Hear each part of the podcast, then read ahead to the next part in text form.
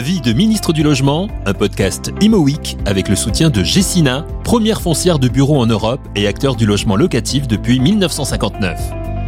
Aujourd'hui, Marie-Noël Lindemann. Première partie, la fille de résistant, engagée politiquement. Marie-Noël Lindemann, vous avez été la première femme ministre du Logement sous la Ve République.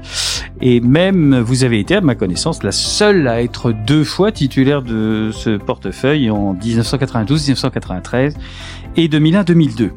Mais comme vous l'écrivez dans un de vos ouvrages, vous êtes resté accro au logement, je vous cite, et euh, vous êtes depuis 2003 présidente de la Fédération nationale des sociétés coopératives d'HLM et vous êtes aujourd'hui, bien sûr, sénatrice de Paris. Mais je vous propose de commencer par le commencement, avant euh, ces portefeuilles ministériels. Euh, la vie commence pour vous à Belfort. Oui. Euh, Qu'est-ce qu'on peut dire de Belfort? Ah ben d'abord, c'est une terre euh, de gens résistants. En d'autant plus que je suis d'une famille, notamment du côté de ma maman, euh, qui sont des gens qui étaient très engagés dans la résistance. Ma grand-mère a été déportée à Ravensbrück et mon oncle à Auschwitz pour fait de résistance. Fort heureusement, ils en sont rentrés. C'était aussi des gens très engagés, engagés à gauche du côté de ma famille maternelle et euh, socialiste. Et du côté de mon papa, ils étaient engagés à droite, mais euh, très engagés tous les deux. Et mon grand-père Lindman était entrepreneur du bâtiment, ce qui n'est pas neutre dans euh, le souci que j'ai de, de, cette filière. Et j'avais un point commun entre mes, tous mes grands-parents et, et, mes familles, ma famille, c'était un grand attachement à la liberté de choix de chacun et un amour sans réserve de la République et de la France. Donc ça, ça vous crée une ambiance quand vous êtes enfant qui fait que vous vous sentez obligé, entre guillemets, de vous engager. Et donc, euh, quand je quitte Belfort, euh, je suis, j'arrive à Massy, qui est dans, vivre dans un grand ensemble. Là aussi, ça impactera ma manière de voir euh, la question du logement. Et euh, je m'engage assez tôt euh, dans la vie associative, dans le scoutisme, dans dans la vie politique, ce qui viendra euh, plus tard. Je suis en mai 68 militante active dans le dans mon lycée, mais je vais m'engager au Parti socialiste une fois que j'entrerai à l'école normale supérieure d'enseignement technique en 1971 pour euh, rénover le Parti socialiste. Alors, avant de parler du Parti socialiste, pourquoi ce choix euh, de l'enseignement? Puisque quand on fait l'N7 à l'époque, maintenant ça s'appelle l'école numéro normale supérieure Paris-Saclay, mais euh, c'est quand même pour enseigner. Oui, parce il y avait une tradition. Euh, en fait, pour moi, la politique n'était pas conçue euh, comme une, comment dire, une carrière. Pour Oui. moi, euh, je souhaitais être enseignante. Pourquoi? Alors d'abord, j'avais une grand tante qui a beaucoup compté euh, pour moi, qui était euh, institutrice, euh, directrice d'école, qui avait refusé de soutenir Pétain et d'avait- avait donc été euh, licenciée à ce moment-là. Et euh, pour moi, la République, c'est d'abord l'école publique. Et c'est vrai que l'école publique m'a beaucoup, beaucoup, beaucoup apporté. Euh, J'allais dire l'essentiel, avec bien sûr la transmission des valeurs familiales. Et je me voyais bien continuer cette œuvre euh, pour faire vivre la République dans les jeunes générations. Par ailleurs, je suis une fanatique de la science. Je crois à la science, à la raison Et je au progrès et au progrès. Et je pense que le progrès scientifique doit être orienté euh, par la démocratie, par des choix humanistes et maintenant écologistes. Donc j'ai fait de la mécanique quantique et je me voyais plutôt faire de la recherche et de l'enseignement et faire de la politique en parallèle. Mais j'ai été rattrapée par euh, le goût des responsabilités dans l'action publique. Oui, parce que vous êtes professeur quelques années tout de Oui. même euh, à la sortie donc de, de, de l'N7. Vous êtes professeur de physique Physique, chimie, oui. physique chimie, Mhm. oui c'est ça. Puis dans un IUFM. Alors, je suis Si. de physique chimie dans, je choisis d'être dans un collège parce que je suis déjà conseillère générale maire adjoint. Donc, euh, c'était difficile de prendre des classes terminales et autres avec quand même des risques d'absence. Et euh, je deviens député européen dans les années 84, 85. J'ai 84 sur ma fiche. Voilà, ça doit être ça. Mais vous savez, j'ai pas tout. euh. et euh, en devenant député européen, je quitte donc l'enseignement. Je le retrouverai quand j'aurai quitté mon mandat de ministre en 93, où là, je n'ai plus de mandat à Ah oui. part celui d'être maire euh, de d'Atis Mons. Et donc là, je reprends l'enseignement et euh, le François Bayrou, qui est à l'époque euh, ministre de l'Éducation, me suggère de plutôt euh, aller à- à- dans un Dans un IUFM car euh, étant et, ayant été député européen, euh, j'étais, je connaissais bien les programmes Erasmus et tous ces mmh. échanges, et il estimait que je pouvais être utile à cela. C'est ce que j'ai fait à l'IUFM de Versailles. Et donc, très tôt, parce que dès 1971, si ma fiche est exacte, vous vous engagez au Parti socialiste et vous êtes là aussi euh, très tôt puisque vous devenez secrétaire national des étudiants socialistes. Donc L'engagement, je comprends bien. Il y a l'idée quand même d'une tradition familiale, l'idée de. Mais alors paradoxalement, plus loin Paradoxalement, dans ma famille, c'est justement, je trouvais que euh, la magouille politique euh, que je voyais quand même euh, qu'avait dérivé la SFIO était pas était très, très, très très loin de mes ambitions et comme je vous le disais en mai 68 ben moi je voulais rénover la gauche j'étais plutôt proche peut-être du PSU mais j'ai toujours cru au parti au grand parti. J'ai toujours cru aux élections. J'ai jamais été gauchiste de ce point de vue. J'ai toujours cru au suffrage universel aux élections au parti comme on disait de masse mmh. c'est-à-dire euh, bien représenté dans l'ensemble de la société. Et qui espère gouverner. Et qui espère gouverner. Donc de ce point de vue, euh, mon engagement au PS, il se fait dans, cette euh, colère de voir qu'après mai 68, qui crée beaucoup d'enthousiasme, euh, la gauche est, battue à plat de couture, même si euh, je, euh, Monsieur Duclos avait fait un bon score, mais la SFIO complètement laminé, Michel Rocard pas grand-chose. Donc je me dis non, ça peut pas durer. Si on veut changer la société, il faut que la gauche puisse accéder au pouvoir. Et euh, j'étais pas très tentée d'aller au PS, mais je rencontre des jeunes qui euh, étaient ce qu'on appelle le CRS de Jean-Pierre Chevènement et qui m'expliquent, Marie-Noël, on va rénover le PS, on va faire l'union de la gauche, on va trouver un projet, euh, un programme qui sera plus ambitieux et rejoins-nous. Alors j'ai un peu hésité et puis euh, ils m'ont convaincu et voilà. Et donc, là aussi, assez rapidement, vous avez des mandats électoraux. Vous commencez par celui de conseiller général, on disait à l'époque. Non, maire adjoint d'abord. Ah oui, vous êtes d'abord adjoint, adjoint aux affaires scolaires. Oui, ah, en euh, général, les femmes, on les met soit aux ben affaires scolaires à l'époque. Moi, je vais vous dire, je n'aime pas ça, qu'on dise que c'est un truc pour les femmes. Mais à l'époque, aujourd'hui, j'espère Mais même, euh, moi, pour moi, c'était un choix.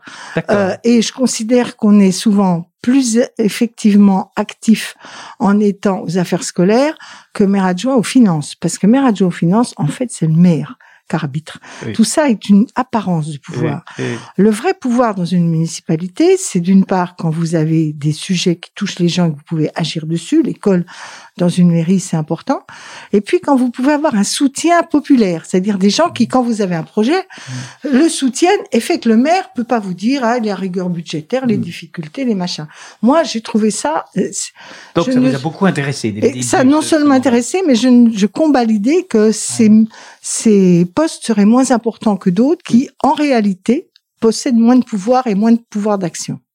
Et donc, le, le, si j'ose dire, le cursus honorum, je sais pas comment on disait autrefois, mais enfin, il y a quand même une idée un peu de ce type-là. C'est-à-dire que en 1984, on brûle les étapes, mais euh, vous accédez au, au Parlement européen. oui. Euh, là aussi, ce mandat euh, européen, qu'est-ce que ça représentait pour vous? Ah ben énormément, énormément. Parce que les Français connaissent mal. Hein, le, surtout qu'en 84. Oui. C'était le tout début du Parlement européen. Moi, j'ai connu l'Europe, si je puis dire, au moment où elle était encore enthousiasmante. Mmh, mmh. Mm. parce que euh, nous n'étions moins nombreux on était moins nombreux. À l'époque, l'Espagne et le Portugal n'étaient pas encore entrés. J'ai participé, et c'est très émouvant, à la réunion des Cortes qui votaient l'adhésion à l'Union européenne et euh, j'y représentais le Parlement européen dans les tribunes. Donc, euh, j'ai vécu toute cette période où la démocratie triomphait mm. par rapport aux dictatures, où la social-démocratie euh, engrangeait des conquêtes sociales et où on était en droit d'espérer que la construction européenne constituerait un progrès pour euh, l'ensemble des salariés euh, et, des, peuples. Et puis, euh, donc moi, j'étais très enthousiaste à l'idée de participer à cette construction, de rapprocher. En même temps, c'était l'occasion de voir les grands, les grands écarts culturels entre un pays comme la France, qui a une tradition avec un État fort, et un État social qui, une protection sociale organisée, etc. Et puis des pays comme l'Allemagne ou du Nord européen qui fondent essentiellement leur leur droit social, sur la le compromis social, sur euh, La sur la négociation, la contractualisation, des syndicats forts. Mais euh, je me suis aussi rendu compte qu'on se raconte des histoires en France. On dit les syndicats sont forts en Allemagne, pourquoi pas ou, ou au nord de l'Europe, pourquoi pas en France? Ben Parce que quand vous n'êtes pas syndiqué, vous n'avez pas droit aux, aux avancées négociées par le syndicat. Tandis qu'en France, syndiqué ou pas, une fois que euh, une décision profite, est prise, elle devient généralisée. Donc j'ai vu ces différences culturelles et j'ai pensé qu'on n'arriverait pas à les unifier, qu'il fallait donc travailler à des convergences. Euh, et euh, ça m'a beaucoup apporté de comprendre qu'il y avait à la fois des aspirations très très proches et des différences assez lourdes sur, par exemple, l'idée de service public. Hein. Puis après, j'ai vu arriver cette grande vague libérale qui a touché euh, le monde, Reagan, Thatcher, euh, etc Et qui a- aussi. englouti la social-démocratie, faut bien le dire, avec euh, avec comment l'anglais Blair, Blair. Blair et, et Gérard Schröder. Euh, voilà, tout ça m'a assez désolé. J'ai vu une Europe qui, au lieu d'être un espace dans la mondialisation, avec les préférences communautaires, avec un modèle social et, et- et démocratique singulier, bah, devenait une vaste zone de libre-échange au milieu de cette mondialisation. Oui, perdait peut-être un peu l'esprit des. Et du coup, des- bah, le projet européen euh, Mm. bah, s'éloignait des objectifs Mm. sociaux et humains que je. euh, alors la seule chose sur le, moi j'ai longtemps été à la commission environnement. Ça a beaucoup pesé pour moi, parce que là, pour le coup, je pense que l'Union européenne a secoué le cocotier avant que les États membres, notamment la France, s'y mettent.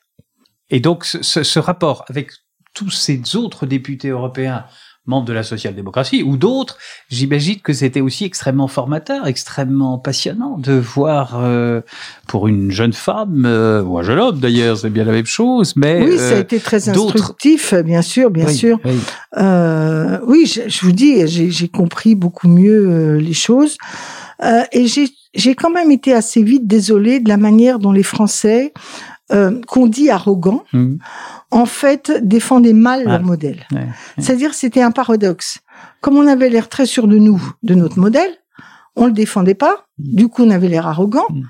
Mm. Et euh, comme on le défendait pas, eh ben les autres, les autres ne comprenaient pas la logique qui sous-tendait. Je me rappelle, par exemple, avoir eu des discours, des et moi je m'attachais à expliquer pourquoi nous on pensait ça.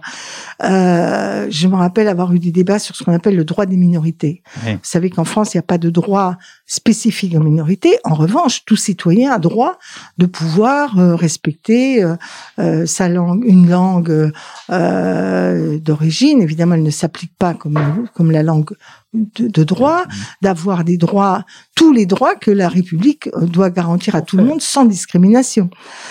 Et euh, ben, quand vous parlez avec des pays de l'Est de l'Europe, même l'Autriche, par exemple, il y avait sur les cartes d'identité autrichiennes la religion. Et moi, je leur disais, ça vous, ça vous rappelle rien, Juden Eh, eh, Euh, eh, euh, Il y eh, a quand même, surtout en euh, Autriche.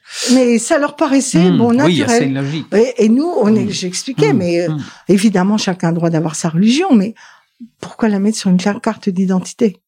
Alors, un autre sujet qui va être le vôtre, c'est que vous allez être euh, euh, maire d'une ville, et vous avez d'ailleurs écrit un, un joli livre que j'ai devant moi qui s'appelle Madame le maire. À l'époque, on disait On Madame le maire, le, le ouais. maire, on, on dit- on dirait Ouais, aujourd'hui Madame la maire. Oui. Euh, bah, enfin, bon, ça c'est, encore que ça n'est peut-être pas si secondaire, mais enfin, ça n'est pas le sujet. Et pendant 12 ans, vous avez été maire d'Atis-Mons. Alors, Oui. c'est quoi être maire d'une ville euh, de l'Île-de-France, ville euh, importante Ce mandat, tout le monde dit souvent, c'est le plus beau mandat. Est-ce que vous êtes d'accord avec ça Oui, c'est un mandat passionnant, épuisant, mais passionnant. ouais.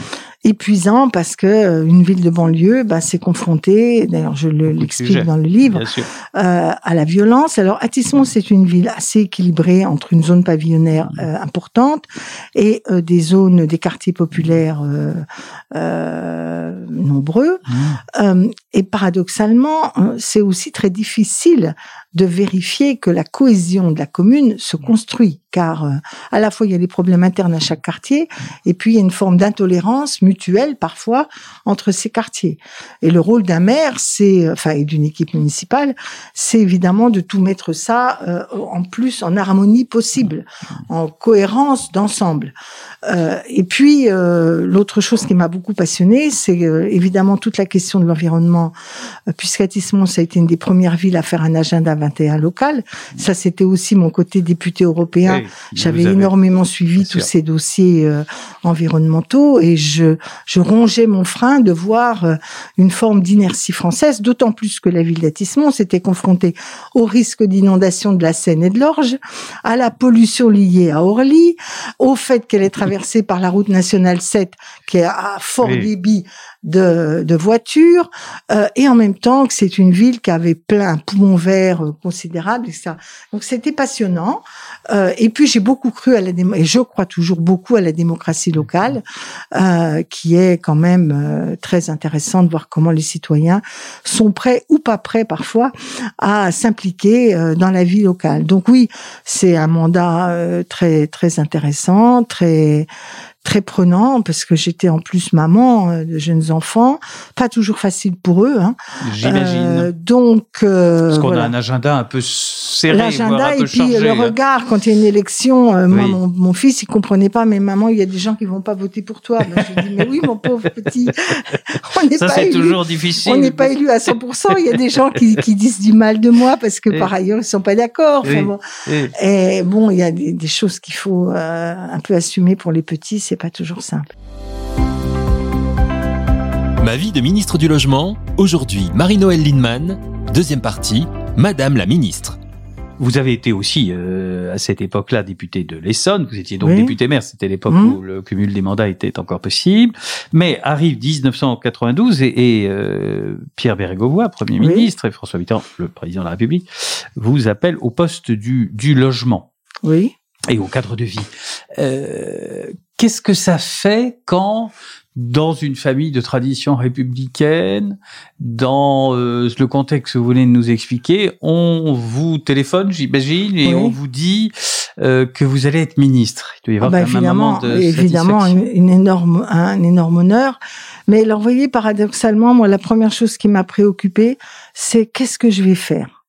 C'est euh, simplement être à la hauteur, être utile, vraiment réussir. Parce que bon, l'honneur, euh, quelque part, j'étais un peu, t'es d'une famille où on n'attachait pas énormément d'importance euh, à la gloriole, hein, si je puis dire. Euh, ma grand-mère avait refusé, elle avait pas refusé la croix de la résistance, elle avait refusé la Légion d'honneur parce qu'elle trouvait qu'il y avait trop de gens qui avaient été collabos qui l'avaient eu. Donc, vous voyez, c'est pour elle, il y a des, y a des choses qui comme ça. Euh, bon, oui, l'honneur, le, le pincement au cœur, Ça fait quand même Euh, un petit quelque évidemment, chose, j'imagine, le premier euh, conseil des ministres. c'est plutôt le premier voilà. conseil des ministres que le coup de téléphone. Et puis Voilà. très très vite, c'est comment je vais faire, comment je vais être utile, et vais-je être à la hauteur. Euh, voilà. Alors ces questions de logement, j'étais évidemment confrontée comme maire, Mmh. mais je l'avais été déjà comme euh, comme conseillère générale de Massy, puisque on ne se rappelle pas, j'ai vécu l'avant décentralisation. Et euh, le grand ensemble de Massy n'était pas géré par la commune, elle était gérée par une société d'économie mixte dans lequel la ville d'Antony et la ville d'Atis, euh, de Massy, Massy. pardon, puisque à l'époque Oui, oui. j'étais à Massy, étaient représentés. Donc je, je siégeais à cette société d'économie mixte et euh, j'y voyais à la fois les problèmes de logement, la manière dont ces grands ensembles commençaient déjà à peine finis à rencontrer des difficultés. Euh, et du coup, j'avais été d'ailleurs membre d'une amicale de locataires quand j'habitais Massy, puisque j'y suis arrivée en 67. euh, et je- donc, euh, je connaissais ces problèmes de logement à travers ma pratique d'élu et à travers euh, cette expérience euh, de locataire. Est-ce que vous avez donc une, un, un souhait, un désir, un programme, je sais pas si c'est le mot, Non, euh, au début, quand Pierre Bérégovoy m'a eu au téléphone, voilà. il m'a dit Marie-Noël, euh, nous allons te faire entrer au gouvernement. Alors j'avais rencontré François Mitterrand une quinzaine de jours avant. On avait plutôt parlé de politique générale. Il n'y pas. Vous étiez plutôt de l'aile gauche du Parti socialiste exactement, déjà. hein. exactement. J'étais Hmm. même franchement de l'aile gauche. Voilà. Et donc on avait longuement discuté avec François Mitterrand sur plein de choses, l'Europe, euh, pas du tout du logement. Et euh, Pierre Bérégovoy. C'était comment discuter avec François Mitterrand? Ah bah c'était c'était passionnant. En même temps, il était très impressionnant, mais coup de chance, comme moi, j'étais depuis 71 au PS, j'étais moins impressionnée que les autres parce que je faisais partie. Des non pratiques de. J'allais dire des meubles, ils me connaissaient, ils me. Vous voyez ce que je veux dire? J'étais pas la petite jeune qui arrive, qui mmh, voit mmh. François Mitterrand. J'avais été des combats euh, euh, parfois contre lui à l'intérieur du PS. Donc, si je me souviens bien aussi. Voilà. Donc à partir de là, j'avais avec lui pas a priori euh, un complexe d'être la timide violette, qu'ose rien dire. En même temps, il était très impressionnant, notamment dans le tête-à-tête, parce mmh. qu'il avait cette capacité à vous donner le sentiment qu'il y avait que vous au monde qui parliez avec lui. Donc c'était évidemment très très euh, prenant et puis très profond. Les débats qu'on a eus par exemple sur l'Europe, sur euh, la réunification euh, de l'Allemagne, c'était la, la, période ce moment ça, sur Maastricht que je voyais venir en lui disant que ça allait être un énorme problème pour nous. Bon bref, on a on a eu le temps de, de c'était passionnant. Et vous aviez l'impression que c'était peut-être un test ce genre d'entretien? Oui, enfin, je, il me connaissait, mais il voulait savoir où j'en étais. En particulier, à un moment, il me dit, alors, votre ami Michel Rocard, j'ai bien senti qu'il avait repéré que j'avais pris des distances avec lui. Ce qui n'était pas forcément un mal pour lui. Mais qui, quand même, il voulait voir. donc, euh, en tout cas, donc, quand Pierre Bérégovoy me propose d'être ministre, évidemment, inutile de vous dire qu'on refuse pas. Non. Euh, il me demande quels sont les sujets qui m'intéressent. Je commence à lui dire l'environnement. Et il me dit ah je crois que c'est déjà pris. Euh, C'était Ségolène Royal, qui était mm. elle à l'Élysée chargée de l'environnement. Et puis ben, je lui dis écoute logement, cadre de vie, la ville, euh, ce que je connais le mieux c'est c'est quand même ça. Euh, et voilà comment je suis devenue euh, ministre euh, chargée de la ville. Et donc pas de pas de la ville, pas parce de, que du, logement, et, et, au cadre de vie. Mm. Euh, donc pas vraiment de programme, mais des ambitions, des, des volontés. Bah, euh, honnêtement, j'avais pas euh, immédiatement des idées euh, très claires. Donc il faut faire un cabinet d'abord. Il faut faire d'abord un cabinet. donc là, moi, la première chose que j'ai faite, c'était d'éviter de prendre tous les gens déjà installés, qui vous répètent 1500 fois la même chose. Oui, j'avais pris un, un directeur de cabinet qui venait de la culture, et mais qui était, dont je savais qu'on avait beaucoup de convergence sur le fond avec lui. Ce qui est mieux. Euh, et qu'il avait un esprit diplomate un peu plus un peu plus affiché que le mien. oui, parce que je, moi, j'ai des souvenirs de l'époque. Je suis un vieillard et donc euh, je me souviens qu'à l'époque vous aviez une image assez punchy. Euh, ah mais j'ai toujours été ça. Alors paradoxalement, mais ça c'est difficile à faire passer comme message. Euh, le fait d'être passé au Parlement européen, moi j'ai beaucoup fait de la, de la conciliation au Parlement européen. Quand j'avais mm. des rapports, fallait que je, je mette d'accord mm. tout le monde, alors de tous les pays, tous les groupes. Bon. Oui, c'est compliqué. Et, et mes collègues étaient toujours étonnés de voir que j'étais à la fois passionnariat sur le fond mm. et très capable d'aboutir à un compromis. Alors c'est aussi c'est l'idée d'être quand on est élu local, il faut aussi faire des compromis. Parce que pour moi, le compromis n'est pas une honte, à condition qu'on ait poussé jusqu'au bout tout ce qu'on pouvait dans ses convictions. Après, on peut pas imposer à tout le monde. Bon. Et euh, moi, j'avais ce côté. C'est ce qu'on appelle la démocratie, au fond. Voilà, j'avais ce côté très déterminé, mais bon, au bout du compte, il faut quand même que la majorité soit d'accord, il faut qu'on avance, etc. Donc, en tout cas, euh, j'avais fait donc ce cabinet, euh, et euh, mais j'arrive dans une période très très singulière, assez complexe. Premièrement, une crise immobilière considérable. Oui. Bon. Euh, donc première des choses, euh, moi je me dis je vais pas tout régler de la crise immobilière, d'autant plus que beaucoup étaient pilotés par Bercy. Et oui, on en reparlera. Donc j'axe mes efforts sur le logement social je me dis ça quand même en un an, on doit pouvoir relancer, aider euh, la production de logement social. Ce que j'arriverai à faire, puisque euh, l'année qui suit, j'aurai toujours été un ministre de la relance du logement social, forte relance du logement social. Donc euh, truc et je m'attaque dès à présent déjà à une autre chose que je vois euh, très puissante, qui est la montée des marchands de biens euh, et de l'habitat insalubre, de la spéculation, etc. Mais manque de chance, le délai législatif pour arriver à faire ça fait que toute une partie de mes décisions sont des cavaliers budgétaires retoqués par le Conseil constitutionnel. Parce que j'y suis un an dans une année où tout le monde sait qu'on va être battu. Oui.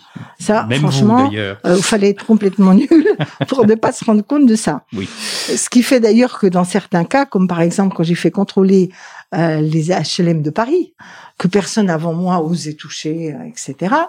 Euh, quand je fais contrôler les HLM de Paris, je vois une inertie administrative remarquable. ben oui, en se disant euh, peut-être préservons l'avenir. peut-être- Voilà. Alors donc je pousse, je pousse parce que quand même, j'intime. L'administration doit appliquer quand même. Bon, Euh, mais bon, ça arrivera évidemment très tard. Et de toute façon, j'avais pas trop l'intention d'en faire un brûlot, euh, d'un brûlot euh, politique Hum, hum. de cela.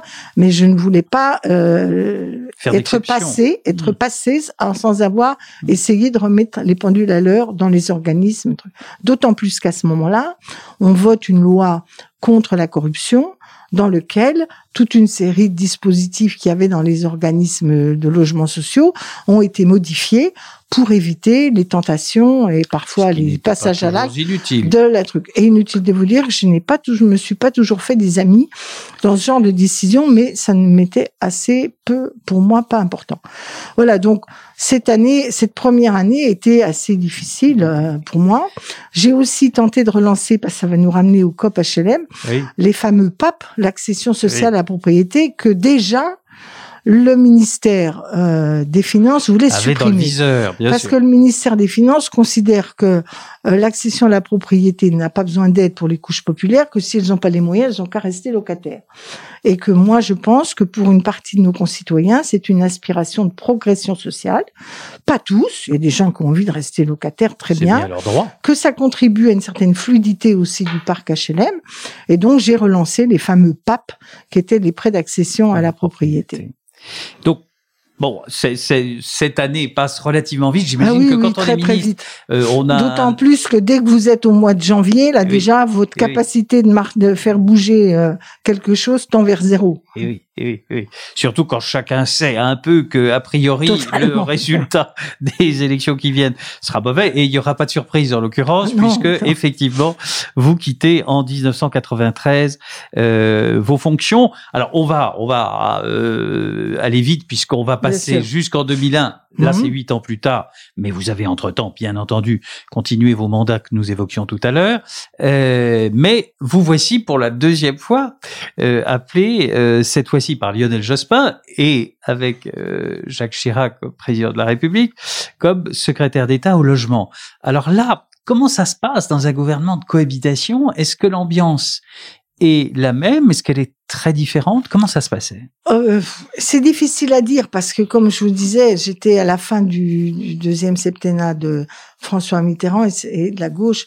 euh, C'était crépusculaire en 92-93. Hein. Alors là, on arrive, j'arrive pas du tout dans la même configuration. On n'imagine pas Lionel Jospin battu, on n'est pas sûr qu'il va être élu, mais enfin, il n'y a pas de défaite annoncée. Donc, on est dans une année où il faut euh, marquer les points, euh, avancer, préparer l'avenir, euh, donc beaucoup plus optimiste, beaucoup plus proactif.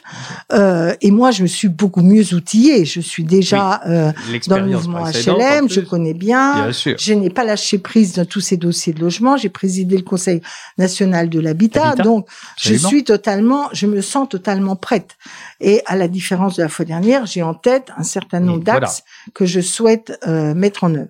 Euh, Et d'ailleurs, si- c'est assez curieux parce que parfois, certains de vos prédécesseurs ou successeurs et successeuses m'ont dit, au fond, euh, quand on connaît bien un sujet, c'est pas forcément une raison voilà. pour être nommé ministre. Mais c'est vrai, parce que le risque, c'est Oui. de connaître les obstacles et de penser qu'ils sont peur. infranchissables. Voilà.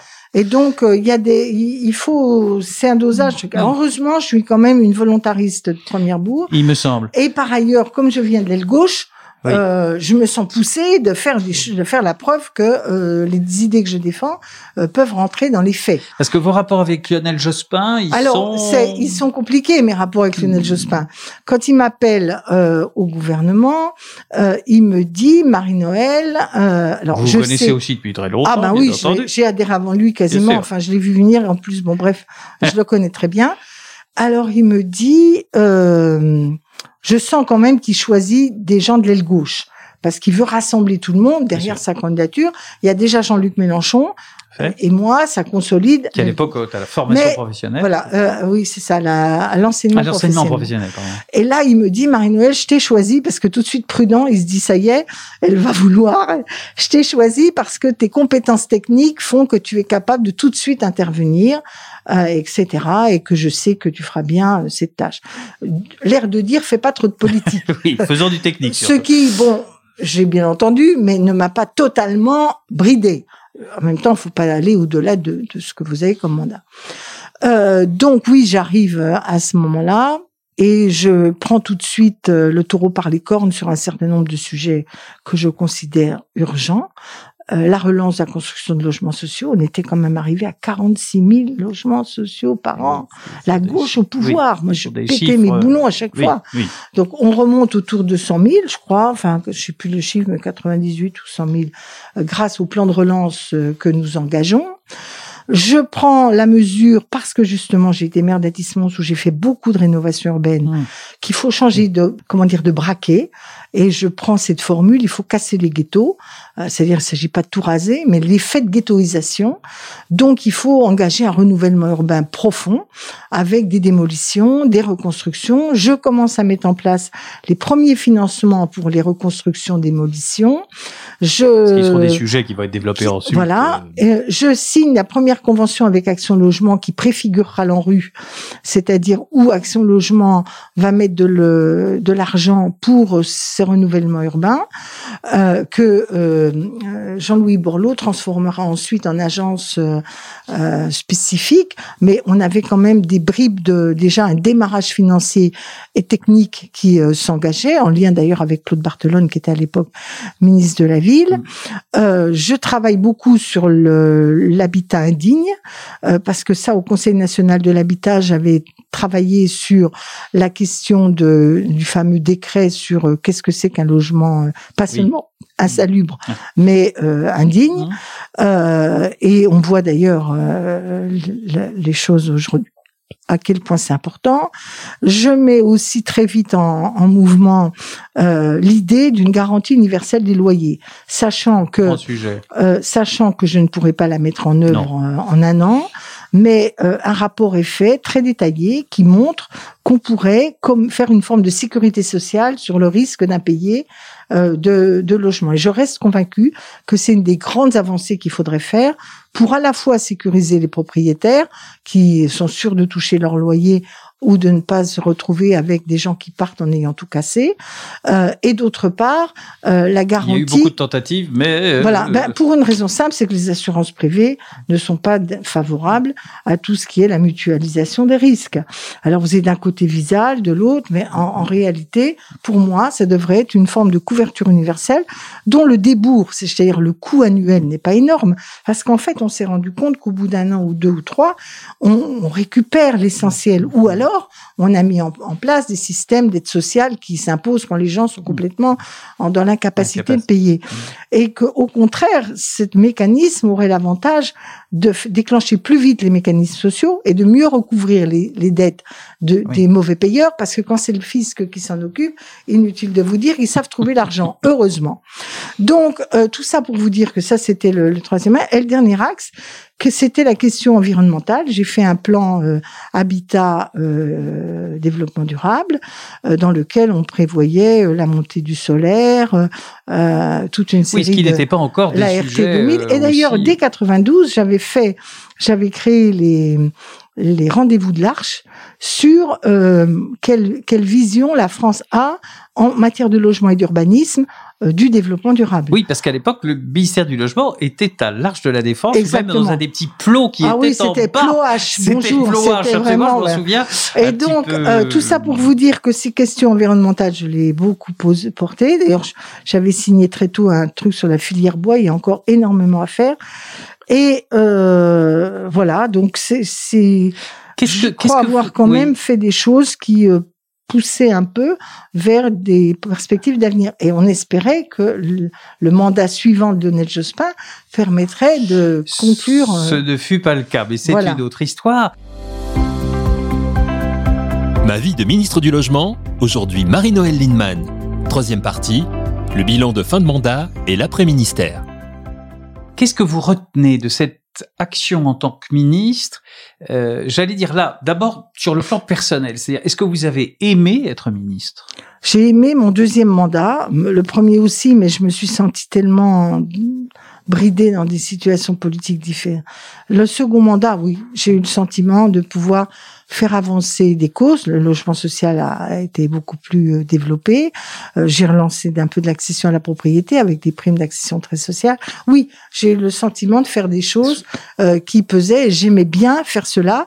J'aimais aussi beaucoup ce contact avec les territoires parce qu'à la différence de beaucoup de mes collègues, je pense qu'il se fait beaucoup de choses dans les territoires et que je en pense, tant qu'élu local, vous étiez voilà, autant je pense que l'État est indispensable, autant je pense qu'on ne, on ne sait pas bien coordonner en France l'intervention de l'État et euh, l'initiative locale. Il faut que l'État soit garant d'égalité républicaine, par exemple comme dans la loi SRU, du fait que chacun doit faire son devoir et d'ailleurs ne mollisse pas quand les gens ne le font pas, ce qui n'est pas le cas aujourd'hui, et d'autre part qu'on soit en situation de euh, de ne pas être tatillon sur est-ce qu'on met à gauche, à droite, un machin, euh, faire 25 contrôles de dossiers a posteriori euh, au lieu de s'occuper de savoir si les objectifs sont réellement atteints.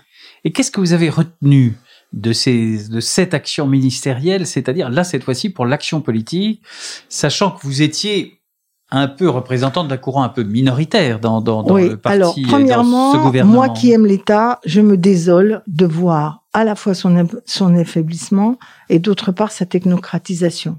D'abord, j'ai vu un affaiblissement considérable de la DHUP, enfin de la, direction de, direction du logement. Euh, ils sont devenus obsessionnels des dispositifs financiers, euh, techniques, machin. Vous aviez l'impression qu'il y a 20 ans, c'était beaucoup moins important qu'aujourd'hui? Ben non, mais euh, on aurait pu... Parce qu'il y a 20 ans, on, on, sortait à peine de la décentralisation. Donc on pouvait se dire c'est des vieilles réminiscences. Mmh, mmh. Ben, ils n'ont pas du tout bien absorbé la décentralisation parce que ils se sont raidis euh, dans un rôle de surveillant général de, de serrage de vis financiers, d'invention de dispositifs la plupart du temps complètement décalés. Et moi, je rêvais d'un État qui euh, coordonne, anime, garantit que les objectifs sont atteints, redéfinit une forme de planification souple mais mais quand même euh, nette. Euh, bref, j'étais désolée de voir cet État impuissant. Enfin, il y a des fois, mais on le voit aujourd'hui euh, dans les histoires de logistique. Mais dès 92, quand il y a les Maliens de Vincennes qu'on décide de d'évacuer le camp parce que c'était en plein hiver, il y avait des risques.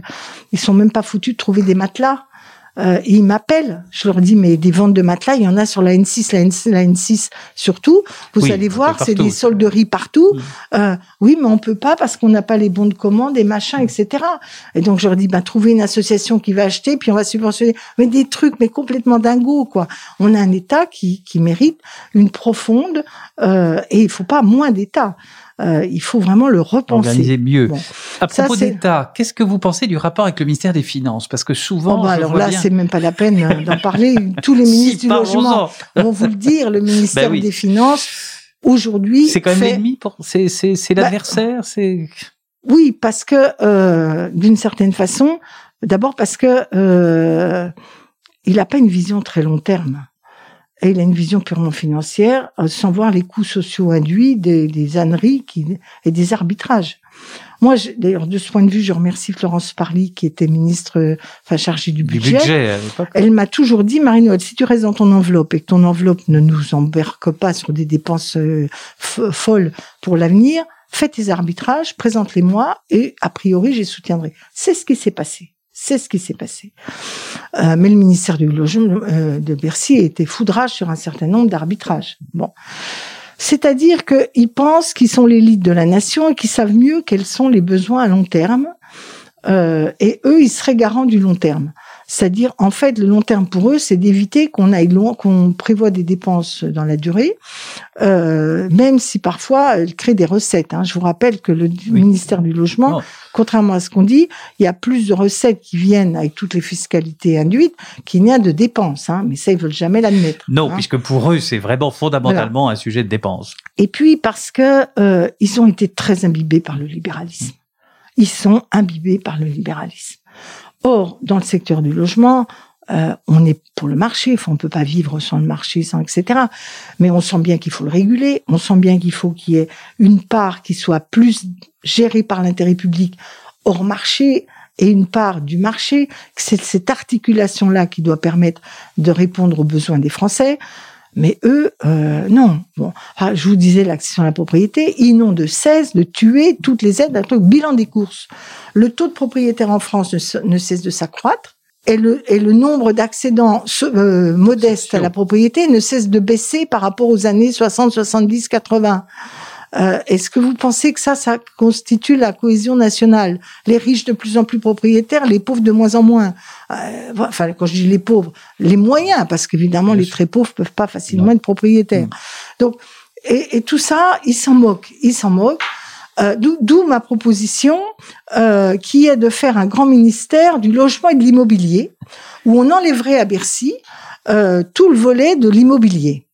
Euh, parce que euh, la c'est d'autant plus important que pourquoi on est de plus en plus en colère, c'est que le financement du logement est de moins en moins un aide directe. C'est d'ailleurs un énorme problème dans le pays. On fait de moins en moins d'aides directes, on fait de plus en plus de prêts euh, ou de ou de ou d'avantages fiscaux qui s'étalent dans la longue durée. Tout ça pour avoir l'air d'être indolore à l'instant T, alors que ça coûte plus cher quand vous faites le bilan au bout de dix ans. Donc, euh, et, et ça, évidemment, dès que vous êtes fiscalité ou vous êtes prêt, etc., c'est Bercy, c'est le Trésor, c'est euh, le budget. Donc, de plus en plus, le, le, ministère du Logement euh, a, des, a, une peau de chagrin. Il fait du réglementaire, euh, il signe des conventions, mais l'essentiel de l'argent maintenant, c'est Action Logement. Bon, c'était pas le cas quand j'y étais, mais c'était Action Logement. Donc, bon, bref, quoi. Et Bercy est arrivé à ses fins. Hein. vous savez que dans, Vous le regrettez oui, et surtout, non seulement je regrette, mais je regrette que les premiers ministres, les présidents de la République, n'aient pas fait de cette question qui est quand même fondamentale pour et pour les Français, le au logement pour tous, et pour le projet républicain, comment expliquer aux jeunes générations qu'un pays développé, qui prétend être la République, donc garantir les droits fondamentaux, soit pas capable de, de, de faire le droit au logement? C'est pas la concurrence mondiale qui nous, qui nous empêche. Justement, est-ce que vous croyez que l'action du ministre du Logement, elle est quand même n'est-elle pas conditionnée par le soutien que le ou la ministre a soit auprès du chef de l'État, du président de la République, soit du Premier ministre. Bien sûr. J'ai l'impression qu'il y a quand même un grand bien lien. Sûr, bien sûr, c'est très très important. Euh, mais surtout, euh, comment dire, c'est à la fois important pour les arbitrages, mais qu'est-ce que vous n'allez pas voir le président de la République ou le Premier ministre tous les quarts d'heure C'est sûr. Et donc, c'est aussi très important de modifier la structure administrative immobilier logement pour que ces gens-là pensent ensemble à l'objectif pour les Français.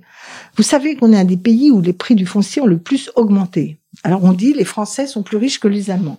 Pourquoi? Ça, paraît étonnant. Hein Pourquoi? Parce que le prix de l'immobilier est plus important. Donc quand vous regardez, vous avez l'impression d'être plus riche, mais en réalité, on a stocké de la rente foncière qui n'est pas productive, qui ne donne pas de pouvoir d'achat, qui au contraire obère le pouvoir d'achat parce que les dépenses de logement. Mais ce sujet de la rente foncière, on sent bien que l'actuel président de la République y est assez hostile. Euh, il estime à la rente foncière, oui, oui, mais il ne s'y attaque pas. C'est-à-dire pour s'attaquer à la rente foncière, ce qui est je reconnais une, une œuvre de longue haleine. C'est pas facile. Parce que vous n'avez pas du jour au lendemain faire tomber les prix non. pour que ça, ça pas possible. ça ferait en catastrophe. Donc, ce qu'il faut, c'est, dans certains cas, permettre cette baisse, dans d'autres cas, éviter la hausse. Et c'est un travail de longue haleine, mais qu'il faut engager vite. La première des choses, c'est d'abord de réguler les prix des loyers. Parce que, évidemment, plus vous savez qu'en sortie, les loyers ne peuvent pas être élevés, moins vous chargez la mule quand vous achetez un bien immobilier ou, euh, un terrain vide. Deuxièmement, sur la fiscalité elle-même, elle doit beaucoup plus taxer la spéculation immobilière. Euh, et, le, troisième volet, c'est sans doute de se redonner euh, des, des capacités publiques de réserve foncière. Plus c'est bâti, plus c'est difficile. Mais euh, les offices fonciers solidaires, par exemple, sont une piste. Euh, je pense aussi qu'il faut qu'on on, oblige euh, dans toute opération d'aménagement une part de logement social importante. Euh, quand vous ça serait l'équivalent de la loi SRU, mais sur les opérations d'aménagement. Plutôt, oui, ça pourrait. en plus, en plus de ça, plutôt un peu ce qu'avait fait Rocard au début. Vous savez, quand il avait proposé que les, euh, quand on construisait des bureaux, fallait construire des logements. Oui. Je pense que dans les grandes agglomérations, il faut penser à cette manière d'être sûr que le foncier va pas être capté que par les bureaux ou par le standing. Est-ce que vous croyez pas que d'ailleurs que l'actuelle crise euh, épidémique va un peu euh, favoriser cela? Parce que bah, je l'espère, je l'espère, sachant quand même que dans l'histoire, euh, s'il n'y a pas d'intervention publique, les prix baissent d'abord et remontent au niveau d'après. Hein. Donc, j'espère je, qu'il y a une tendance à considérer que, mais comme on veut réduire euh, à juste titre l'empreinte carbone et l'empreinte sur les territoires, cette rareté du foncier, qui va être quand même beaucoup plus évidente, va faire augmenter les prix. Donc, si vous ne voulez pas qu'ils augmentent, il faut prendre des mesures qui euh, conjurent cette augmentation. Euh, donc, à la fois sur la fiscalité, mais aussi pour obliger à ce que la mixité sociale s'opère, qui est dans les opérations d'aménagement de logement social. Quand vous pensez qu'autour des gares de Paris, les fameux contrats autour des gares, mmh. où, il y avait des ambitions logement, notamment logement social, qui avaient été affichées. Et eh bien, quand on regarde maintenant ce qui est signé, il y a plus de mètres carrés de bureaux et il y a, et il y a beaucoup, beaucoup moins de logements sociaux. Alors qu'on aurait besoin de ces logements si on veut desserrer dans certains quartiers.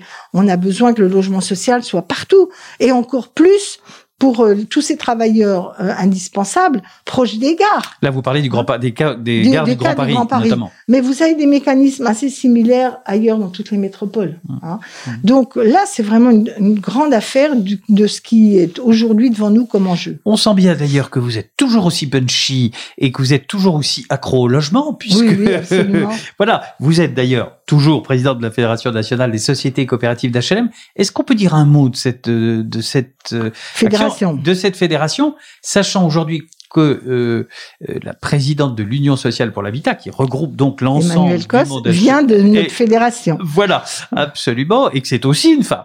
Euh, donc Parlons un peu des sociétés coopératives d'achat. Alors, d'abord, il faut vous dire que dans, quand je vous ai décrit mon parcours, j'ai oublié de vous dire que j'ai toujours eu, bien que j'étais une républicaine qui croit en l'État, Belfortin, vous savez, on est quand même assez centralisateur, on était rattaché au pouvoir central, etc.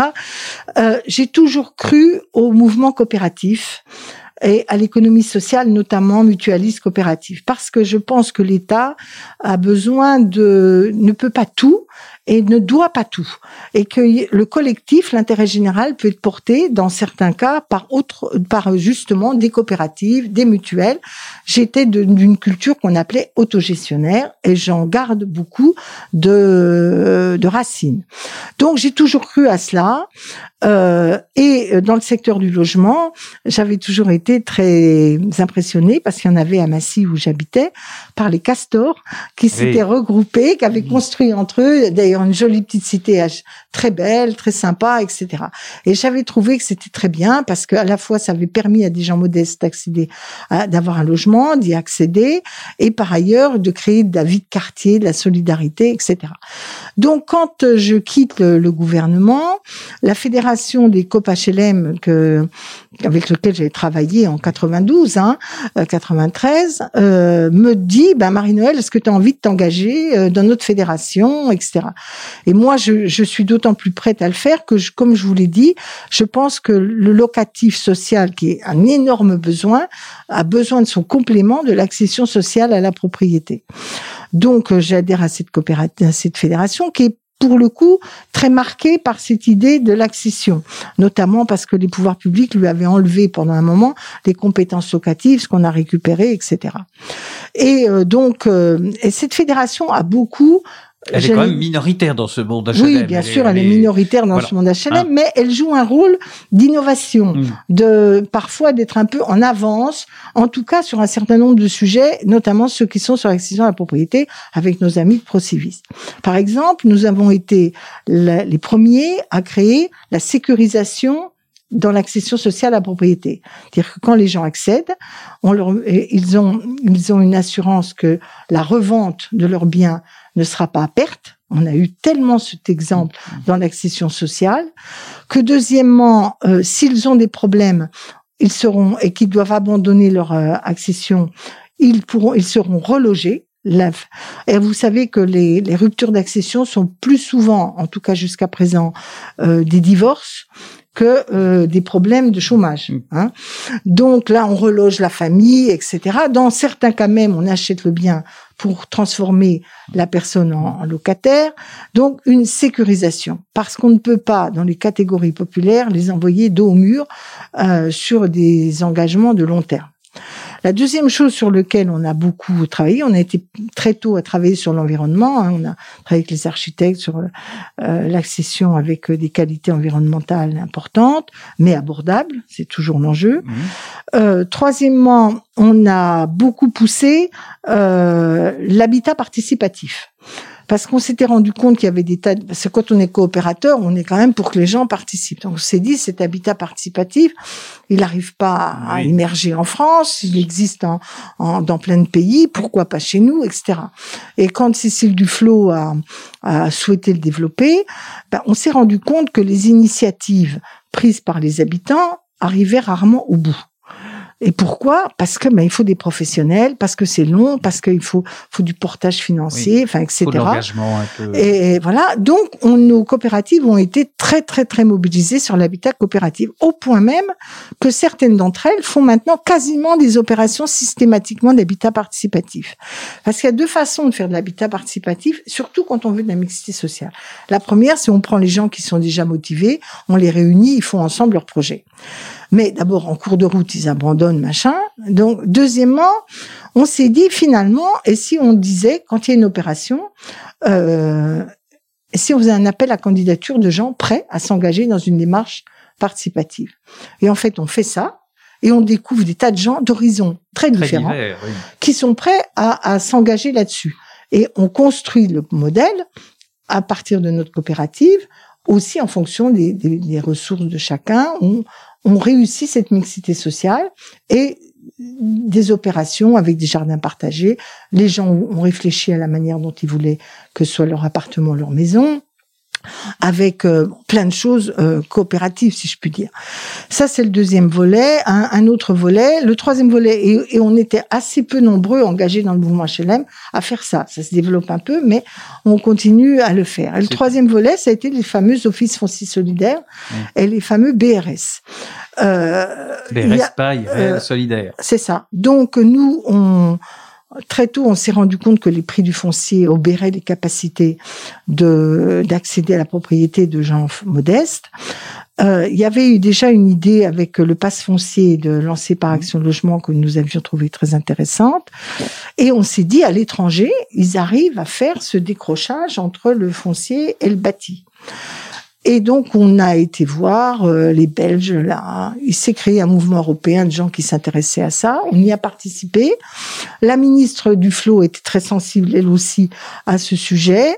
Et nous avons été parmi les, les acteurs HLM euh, qui ont travaillé pour faire émerger la loi sur les OFS et les BRS, euh, en particulier pour éviter la spéculation, euh, à la fois la dissociation, mais aussi surtout la spéculation quand en cas de revente. Voilà.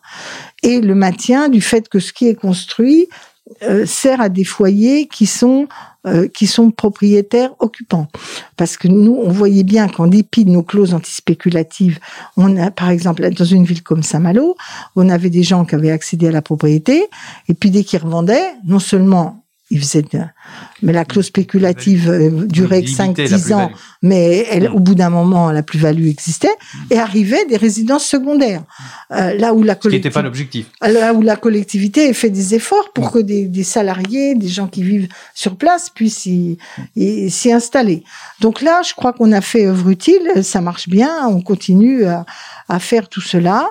Alors maintenant, on a de plus en plus de, de, de grandes structures locatives qui rejoignent notre fédération, à la fois parce qu'ils partagent nos valeurs, ce côté un petit peu agile, innovant, et puis parce qu'il y a une attente euh, justement d'impliquer davantage les collectivités locales à travers les SIC et les, habitants euh, dans le fait coopératif.